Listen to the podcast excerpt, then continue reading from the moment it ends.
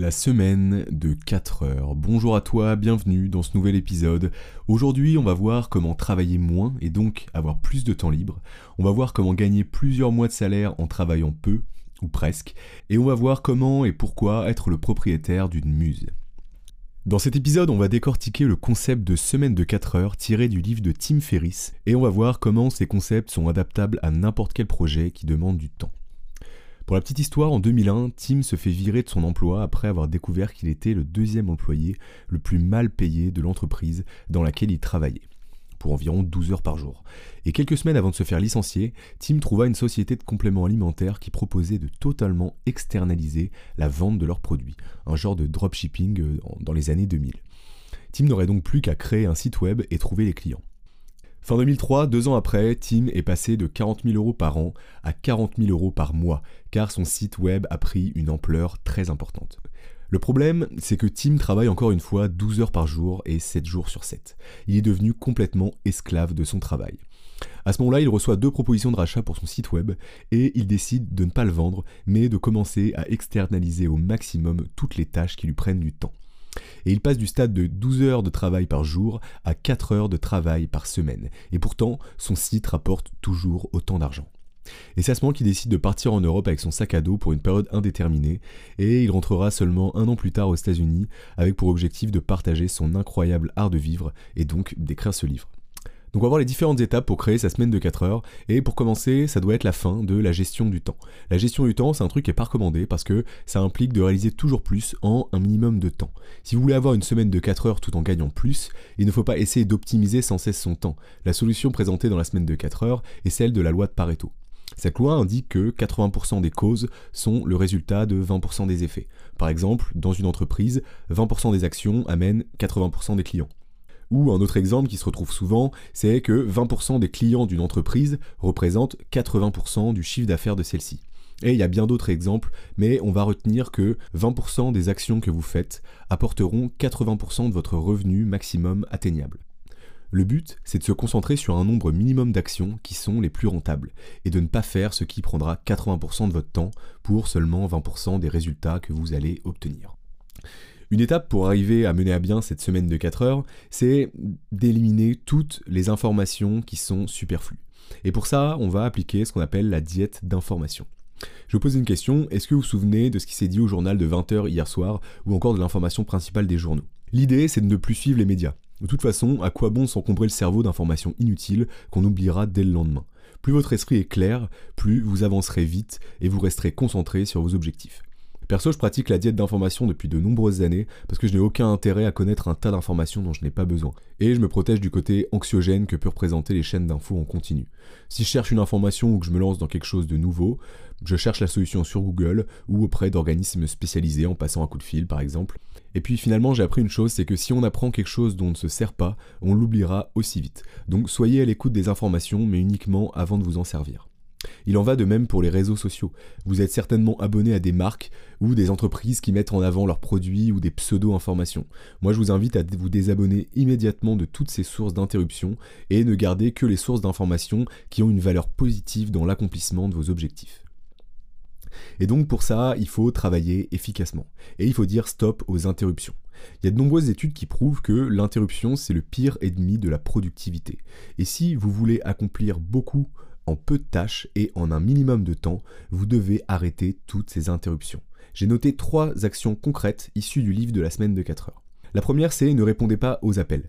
Mettez une messagerie en indiquant qu'il vaudrait mieux vous contacter par email pour avoir une réponse rapide. Lorsque vous avez un appel, évitez les formules du genre comment tu vas, quoi de beau, etc. Et allez à l'essentiel avec une phrase du type Salut, j'attends un appel dans quelques instants, qu'est-ce que je peux faire pour toi? Cette technique, elle n'est pas vulgaire et si elle est bien utilisée, ça permet de gagner beaucoup de temps puisque on va arrêter de se faire interrompre pendant nos moments de productivité et donc on va arrêter de répondre aux appels alors qu'on n'est pas censé le faire et qu'on est censé se concentrer sur notre tâche actuelle. La troisième étape, c'est de consulter vos emails de moins en moins. Je sais, ça fait peur, mais progressivement, il faut se forcer à consulter ses emails deux fois par jour, à 11h et 16h par exemple, en fin de session productive, pour éviter d'être dérangé et distrait par des demandes qui pourraient être traitées plus tard. Et vous allez peut-être perdre des clients, c'est sûr, mais le temps que vous allez économiser sera tellement plus rentable que ça vous passera bien au-dessus. L'idée c'est de comprendre qu'on ne peut pas se laisser interrompre par des appels, par des emails pendant nos sessions de productivité et que si on veut arriver à être le plus productif possible en le moins de temps dans notre semaine, on doit éviter au maximum de faire du multitâche. Donc si je suis en train de faire une action, je ne peux pas me permettre de répondre à un appel, à un email et arrêter complètement ce que j'étais en train de faire. Après, bien sûr, l'idéal, c'est d'externaliser un maximum ce qui peut l'être.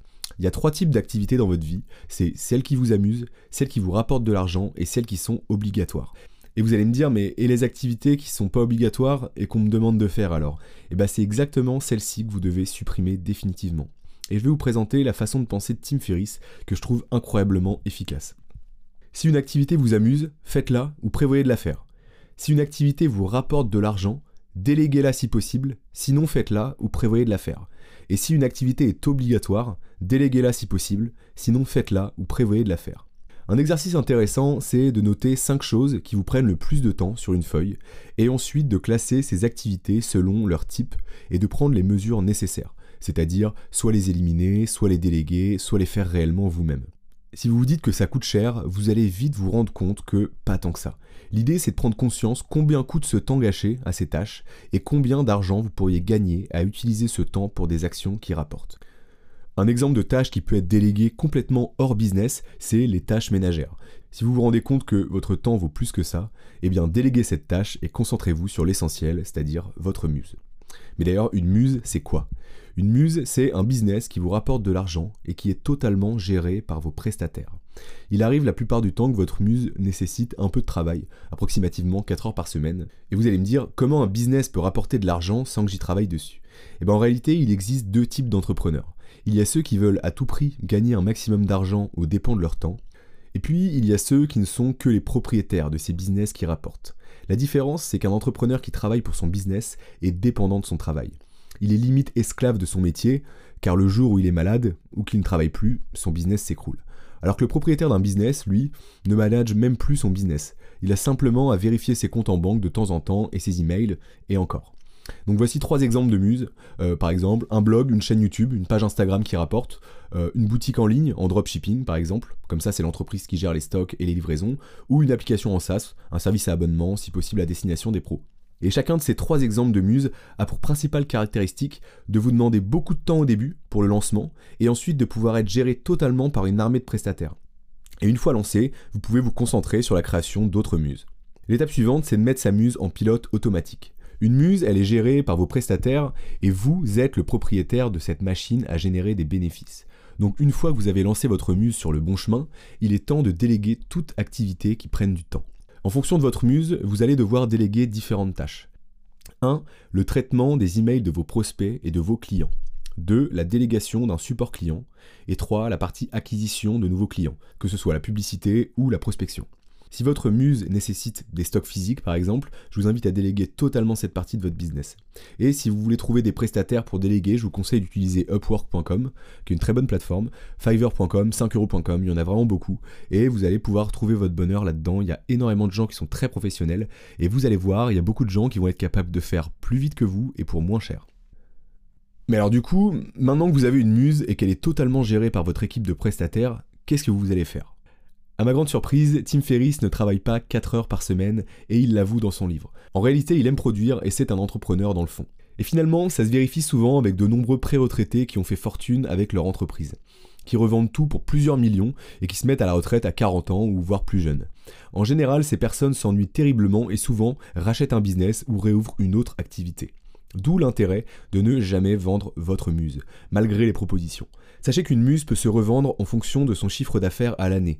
Par exemple, si vous avez un site qui rapporte 3000 euros par mois, vous pourrez le vendre 2 à 3 ans de chiffre d'affaires, soit 90 000 euros approximativement.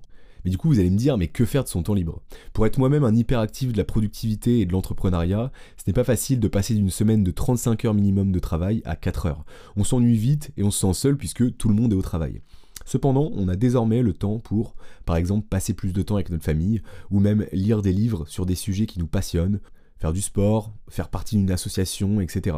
Ou par exemple voyager et surtout chercher une autre muse à développer. Et donc finalement, tout ce processus qu'on vient de faire, on va pouvoir le refaire une deuxième fois, une troisième fois, jusqu'à ce que nos semaines soient remplies finalement par des dizaines de business différents. Et donc finalement, une méthode intéressante quand on possède une ou plusieurs muses et qu'on n'a pas envie de se mettre à la retraite trop tôt, c'est les retraites miniatures et l'art de vie de nomade. Est-ce que vous avez déjà entendu parler des digital nomades? Ce sont des personnes qui vivent de leurs revenus sur Internet et qui voyagent toute l'année. Imaginez que vous puissiez être dans le pays de votre choix tout en travaillant sur votre blog ou sur votre site e-commerce. Mais qu'est-ce qu'une mini-retraite alors? C'est ce que recommande Tim Ferriss dans la semaine de 4 heures. Plutôt que de travailler de chez vous toute l'année et de faire une dépression par solitude, vous pouvez vous aérer l'esprit et découvrir le monde. L'idée c'est de partir un mois ou deux dans un pays où vous avez toujours rêvé de connaître, tout en travaillant un minimum sur votre muse. Dans son livre, il conseille les mini-retraites pour la simple et bonne raison que vous ne devriez pas passer les plus belles années de votre vie derrière un bureau.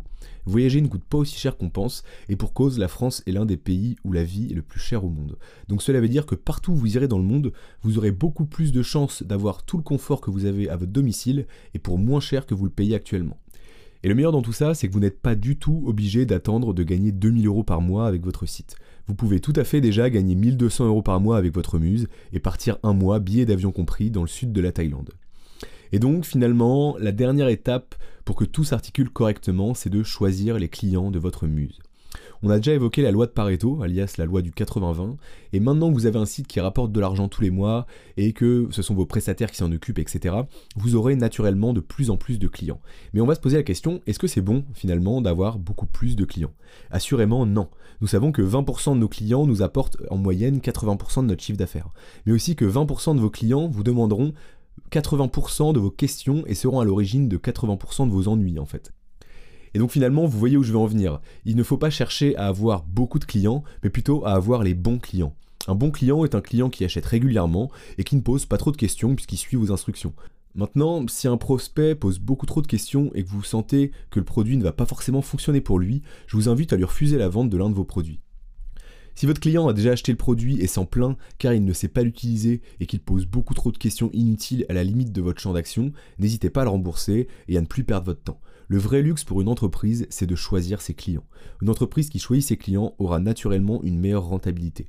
Et si vous avez en majorité des clients qui achètent souvent et qui ne posent pas trop de questions car ils suivent vos instructions, vous deviendrez indépendant financièrement si ce n'est pas déjà fait. Bien sûr, on peut totalement s'inspirer de ces concepts dans n'importe quel type de business, et ce n'est pas viable uniquement pour les muses. Et même si vous n'en êtes pas au point de pouvoir tout déléguer, je suis certain que vous pouvez modifier votre organisation et votre manière de travailler pour être plus productif et non occupé.